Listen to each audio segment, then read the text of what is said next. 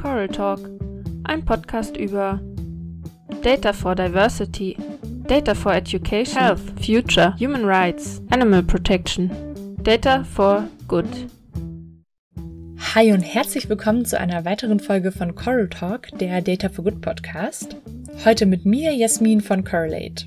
Heute geht es darum, wie Daten und Data Science im Krisenfall unterstützen können. Und zwar spreche ich dazu mit Dr. Anne Schneibe vom Deutschen Zentrum für Luft- und Raumfahrt über das Projekt Data for Human, das sie geleitet hat.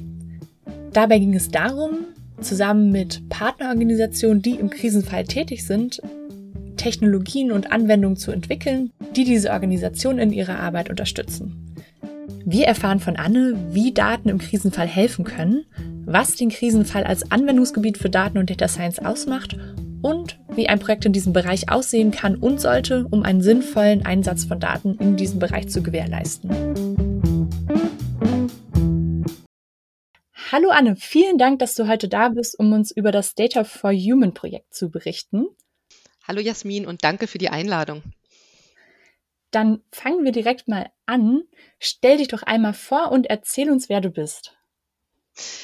Okay, also mein Name ist Anne Schneibel. Ich arbeite am Deutschen Zentrum für Luft- und Raumfahrt, genauer gesagt am Zentrum für satellitengestützte Kriseninformationen in der Abteilung Georisiken und zivile Sicherheit. Ähm, ich komme eigentlich aus dem Umweltwissenschaftenbereich. Das habe ich auch studiert in Trier mit Schwerpunkt Fernerkundung und habe im Bereich Fernerkundung dann auch promoviert und bin dann über einen kurzen Zwischenstopp in Heidelberg ähm, seit drei Jahren beim DLR gelandet. Dort habe ich, ja, wie du schon gesagt hast, das Data for Human Projekt geleitet und arbeite generell dort in Projekten mit Bezug zur humanitären Hilfe und auch zur Krisenvorhersage. Ja, vielen Dank. Dann sprechen wir auch direkt mal weiter über das Projekt. Ähm, das fand ich ja persönlich ein super Beispiel dafür, wie man Daten für den guten Zweck anwenden kann. Kannst du uns einmal einen kurzen Überblick darüber geben, was das Data for Human Projekt ist? Also worum ging es? Wer war involviert? Welches Ziel hatte das Projekt? Mhm. Da müsste ich einen ganz kleinen Schlenker noch machen, und zwar über die Humanitarian Technology Initiative des DLR. Ähm, da war das Projekt nämlich verankert. Und das war eine DLR-interne Initiative mit dem Ziel, die Methoden und die Daten, die im DLR entwickelt werden, für humanitäre Zwecke ähm, nutzbar zu machen. Und zwar hat man das gemacht, indem man gemeinsam mit humanitären Organisationen Projekte entwickelt hat. Man hat sich dann jährlich getroffen bei den Humanitär Humanitarian Technology Days und hat gemeinsam überlegt, welche Bedarfe haben denn die humanitären Organisationen, die dann wiederum durch die Methoden, Technologien oder Produkte des DLR unterstützt werden können. Und daraus sind dann viele verschiedene Projekte entstanden. Also als kleines Beispiel mal noch, aktuell wird auch noch ein autonom fahrender Truck entwickelt, der Hilfsgüter in Krisengebiete bringen kann oder auch entfaltbare Gewächshäuser, die eigentlich für die Raumfahrt gedacht sind, die aber auch in Flüchtlingslagern schnell die Menschen vor Ort mit vitaminreicher Nahrung versorgen können. Und Parallel dazu ist eben auch das Data for Human Projekt entstanden.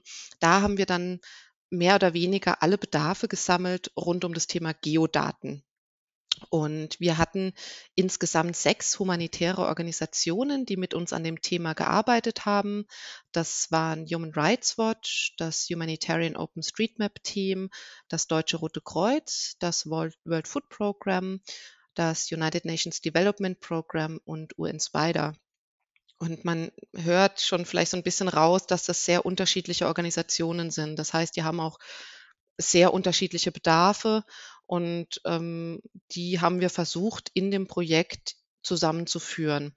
Und auch wenn die jetzt sehr unterschiedliche Bedarfe haben, was sich ja aus der unterschiedlichen Arbeit der ähm, Organisation einfach ergibt, gab es Anforderungen, die waren bei allen Organisationen gleich und die sind auch bei weiteren Organisationen vermutlich ähnlich, nämlich dass die Daten immer aktuell sein müssen, dass sie verlässlich sein müssen, dass wir Unsicherheiten kommunizieren müssen, dass sie möglichst automatisierbar abrufbar sein müssen, also man sich nicht lange damit aufhalten muss, diese Daten ähm, zu bekommen.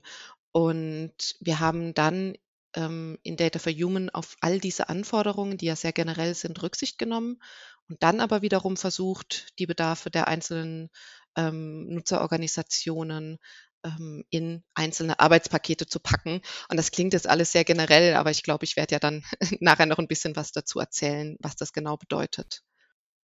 Dann werden wir, bevor wir gleich über die Beispiele sprechen, die, glaube ich, ähm, auf jeden Fall sehr spannend sind, ähm, hätte ich noch mal ein paar generelle Fragen. Und zwar würde mich erstmal interessieren, warum nutzt man überhaupt Daten im Krisenfall? Also wie kann man überhaupt, ähm, beziehungsweise wie können Daten im Krisenfall überhaupt helfen? Ja, da ist der entscheidende Faktor eigentlich immer die Zeit. Also im Krisenfall steht uns nicht viel Zeit zur Verfügung, beziehungsweise es ist entscheidend, dass wir möglichst schnell Informationen liefern können. Ähm, Krisenkartierung an sich war früher und ist es zum Teil noch ähm, Handarbeit. Das heißt, Experten setzen sich wirklich vor den Computer, sichten die Daten, schauen sich hochauflösende Satellitenbilder oder Luftbilder an und generieren Informationen. Und das ist auch nach wie vor unfassbar wichtig, weil also kein maschinelles Lernen kann ein Expertenauge ersetzen. Aber Daten und KI können einen entscheidenden Vorteil beim zeitlichen Faktor bringen. Also wir können, wenn wir die entsprechenden Datengrundlagen haben, sehr schnell einen Überblick über die Situation liefern und haben dann vielleicht nicht die genauesten Daten, aber haben dafür die Möglichkeit, erste Hotspots zu identifizieren von besonders betroffenen Regionen, wo wahrscheinlich besonders ähm, schwer betroffene Menschen von der Krise leben. Dann würde mich jetzt noch interessieren, was denn genau einen Krisenfall auszeichnet in der Nutzung von Daten und KI. Also welche Besonderheiten gibt es denn, wenn man Daten und KI in diesem Fall anwenden möchte im Vergleich zu anderen Anwendungsbereichen?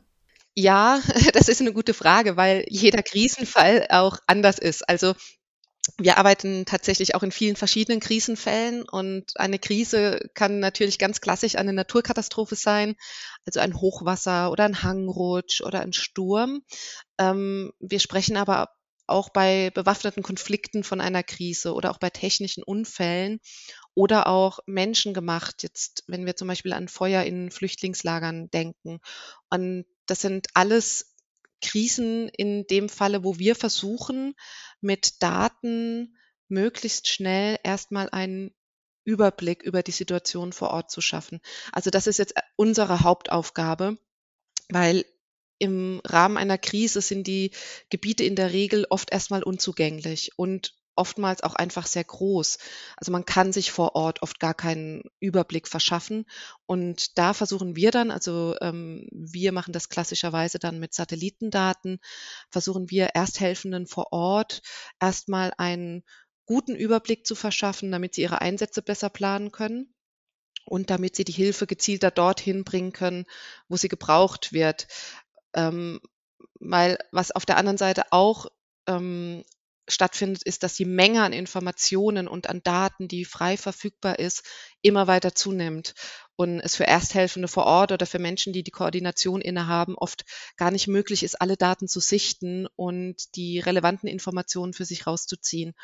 Und da versuchen wir dann einen guten Überblick ähm, über die Situation zu schaffen. Das würde ich sagen, ist für uns der größte Vorteil an Daten im Krisenfall.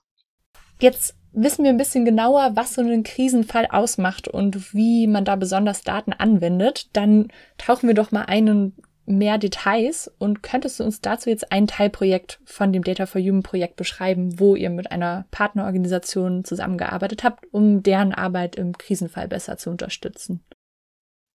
Mhm.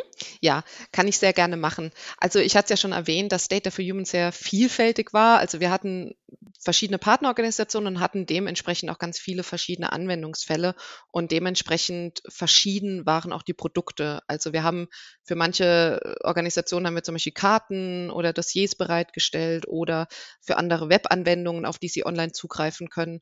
Und was ich jetzt gerne nochmal beschreiben würde, ist ein Beispielfall, in dem wir wirklich einen ähm, Code, also eine Methode dann für die Partnerorganisation weiterentwickelt haben. In dem Fall war das gemeinsam mit dem World Food Program. Ähm, da haben Kolleginnen und Kollegen von Data for Human sich damit beschäftigt, künstliche Intelligenz im Krisenfall anzuwenden, und zwar dahingehend, dass sie auf hochauflösenden Satellitenbildern oder Luftbildern möglichst schnell und automatisiert Schäden an Gebäuden und Infrastruktur detektieren. Und da ist auch nochmal wichtig zu erwähnen, dass viele oder die meisten humanitären Organisationen auch eigene Abteilungen für Geodaten haben. Das heißt, das World Food Program kann selbstständig auch solche Auswertungen, Auswertungen durchführen und hat uns jetzt gebeten, ihnen da quasi die neueste Methode an die Hand zu geben. Und Ziel war es dann, auch ihnen eine Methode zu geben, die sie vollkommen selbstständig, also ohne unsere Hilfe anwenden können.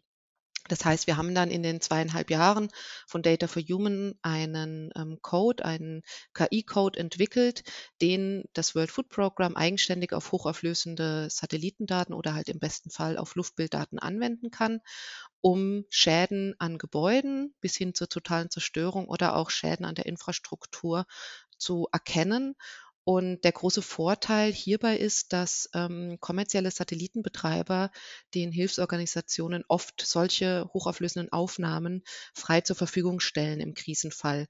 Und das heißt, dass zum Beispiel das World Food Program jetzt alles an der Hand hat, um solche Auswertungen dann durchführen zu können. Also sie haben die Daten und sie haben die Methode und sie brauchen in dem Fall unsere Unterstützung dann gar nicht mehr.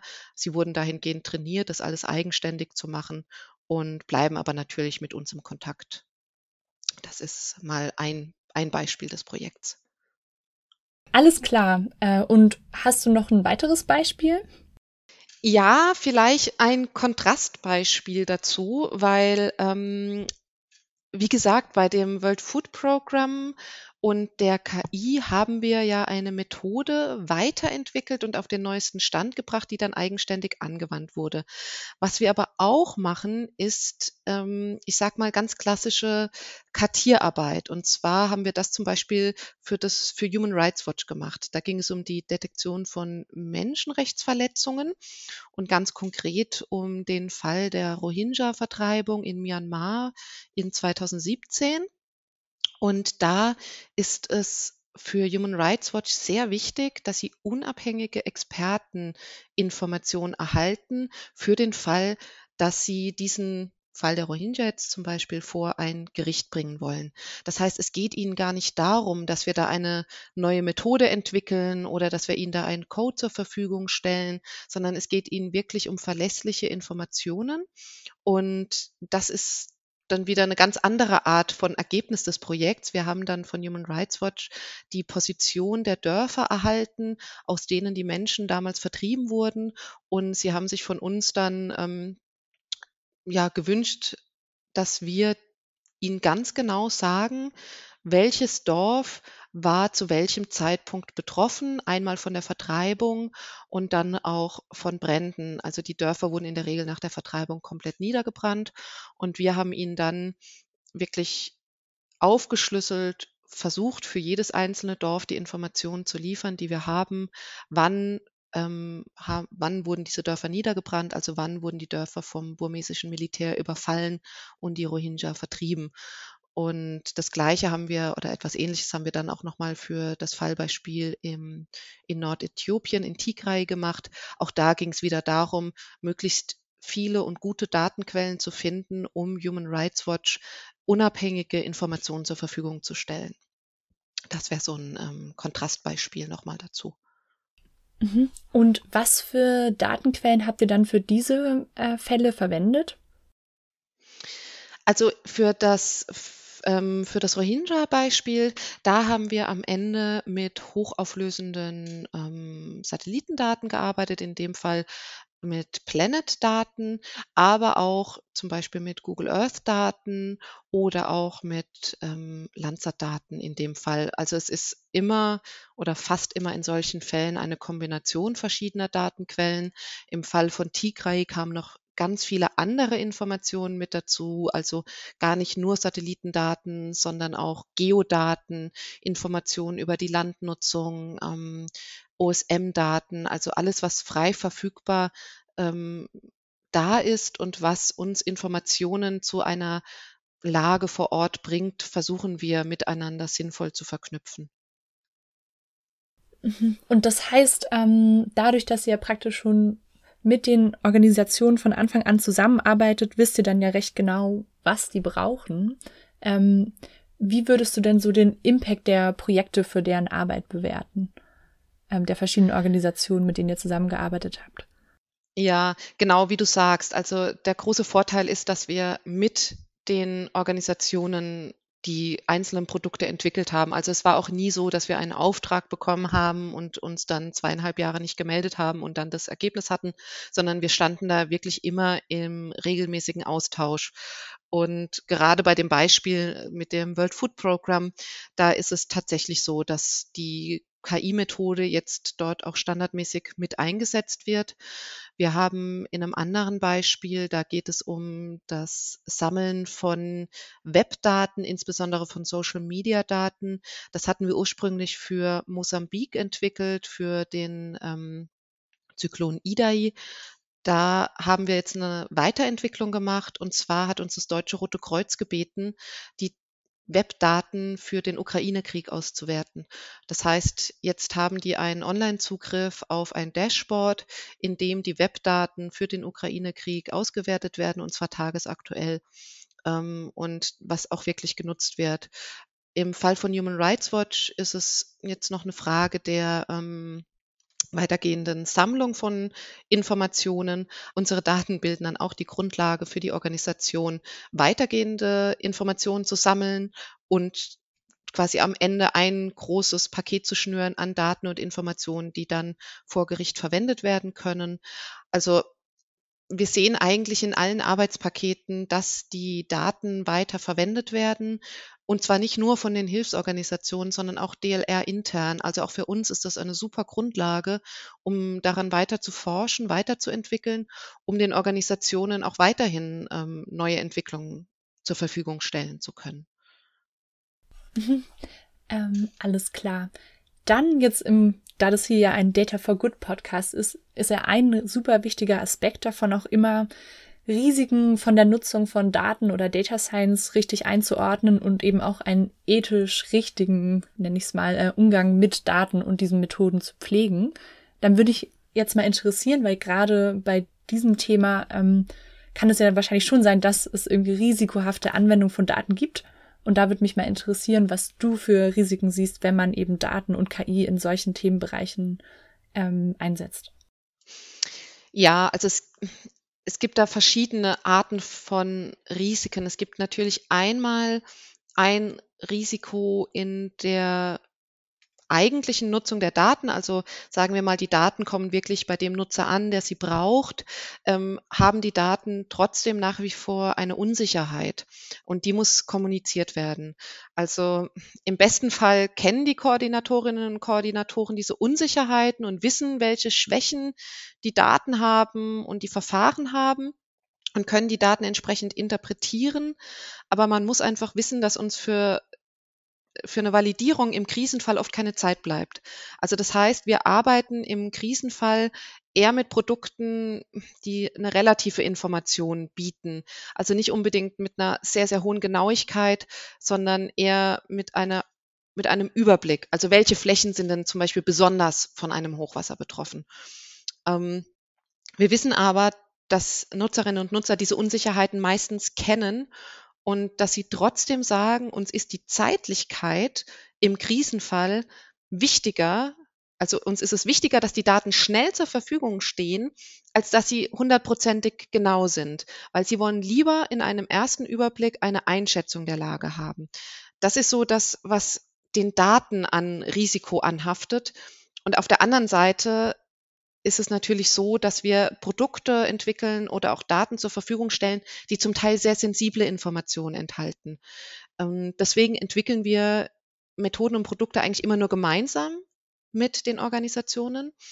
Und auch wenn Wissenschaft eigentlich, finde ich, immer das Ziel haben sollte, Daten und Methoden als Open Source zur Verfügung zu stellen, ist das manchmal einfach nicht möglich, einfach weil die Daten so sensibel sind. Und dann müssen wir eben den Kreis einschränken und wirklich nur ausgewählte Nutzerinnen und Nutzer diese Daten zur Verfügung stellen. Das wäre dieser andere Aspekt, dass wir natürlich aufpassen müssen, was geschieht im Nachhinein mit den Daten und den Informationen, die wir generieren. Mhm. Ja, das ergibt auf jeden Fall Sinn. Hast du noch andere Aspekte, die bei deiner Arbeit, aber auch für dich persönlich wichtig sind, um von einem ethischen Umgang mit äh, Daten und KI im Krisenfall zu sprechen? Ähm, also uns ist es in unserem Team beziehungsweise in unserer Abteilung ist es schon immer sehr wichtig, dass die Nutzer eben einen humanitären Hintergrund haben oder einen wissenschaftlichen Hintergrund haben. Und insbesondere jetzt in Data for Human war es zum Beispiel auch sehr wichtig, dass das eingetragene humanitäre Organisationen sind, die natürlich damit auch ganz bestimmte Ziele verfolgen. Also wir möchten keine wirtschaftlichen Zwecke hier bedienen, mm, sondern das ist natürlich auch gut, wenn man das in anderen Projekten tut. Aber in unserem Fall war es wirklich wichtig, das rein für die humanitären Organisationen zu machen. Gerade auch aus dem Aspekt heraus, dass es normalerweise nicht immer einfach ist, mit den Organisationen Projekte anzustoßen, eben weil da auch ein gewisses finanzielles ähm, Risiko mitschwingt, beziehungsweise die Organisationen das oft auch erstmal mitbringen müssen die eigenen Mittel und es dann gar nicht so trivial ist, gemeinsam Projekte zu starten. Nachdem ihr jetzt ja einige Projekte zu diesem Thema mit dem Data for Human Projekt abgeschlossen habt, wie geht es denn jetzt weiter mit dem Thema? Was ist da noch für Potenzial für weitere Forschung und Projekte, ähm, um mit KI und Daten im Krisenfall zu unterstützen? Hm, genau, Data for Human hat Ende Juni geendet, aber das Thema ist eigentlich nach wie vor präsent. Und wir stehen eigentlich im regelmäßigen Kontakt weiterhin mit den Organisationen. Also wir treffen uns mit denen, wir besprechen neue Projektideen und warten quasi auch nur darauf, dass neue Fördermöglichkeiten auftauchen, weil sich einfach viele offene, ähm, offene Ideen noch entwickelt haben. Außerdem haben wir auch den Nutzerkreis noch ein bisschen erweitert. Also dadurch, dass wir sehr präsent waren auf Konferenzen und Veranstaltungen, ähm, sind auch andere Organisationen an uns herangetreten, die unsere Arbeiten dann interessant fanden. Das heißt, wir versuchen natürlich auch, unser Netzwerk zu erweitern. Und Ganz konkret hatten wir im Falle des World Food Programs zum Beispiel die Möglichkeit, ähm, die Organisation zu unterstützen in einem kleinen Folgeprojekt.